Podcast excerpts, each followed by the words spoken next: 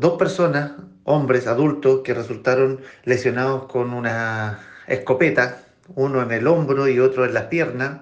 Eh, eran cinco personas que estaban ingiriendo bebidas alcohólicas y por causas que aún se investigan, no se sabe si fue un accidente o discutieron por algo, se disparó esa escopeta entre ellos. Estaban todos en estado de ebriedad y eh, el OS9 y el Lavocar está realizando las la pericia en ese sitio del suceso.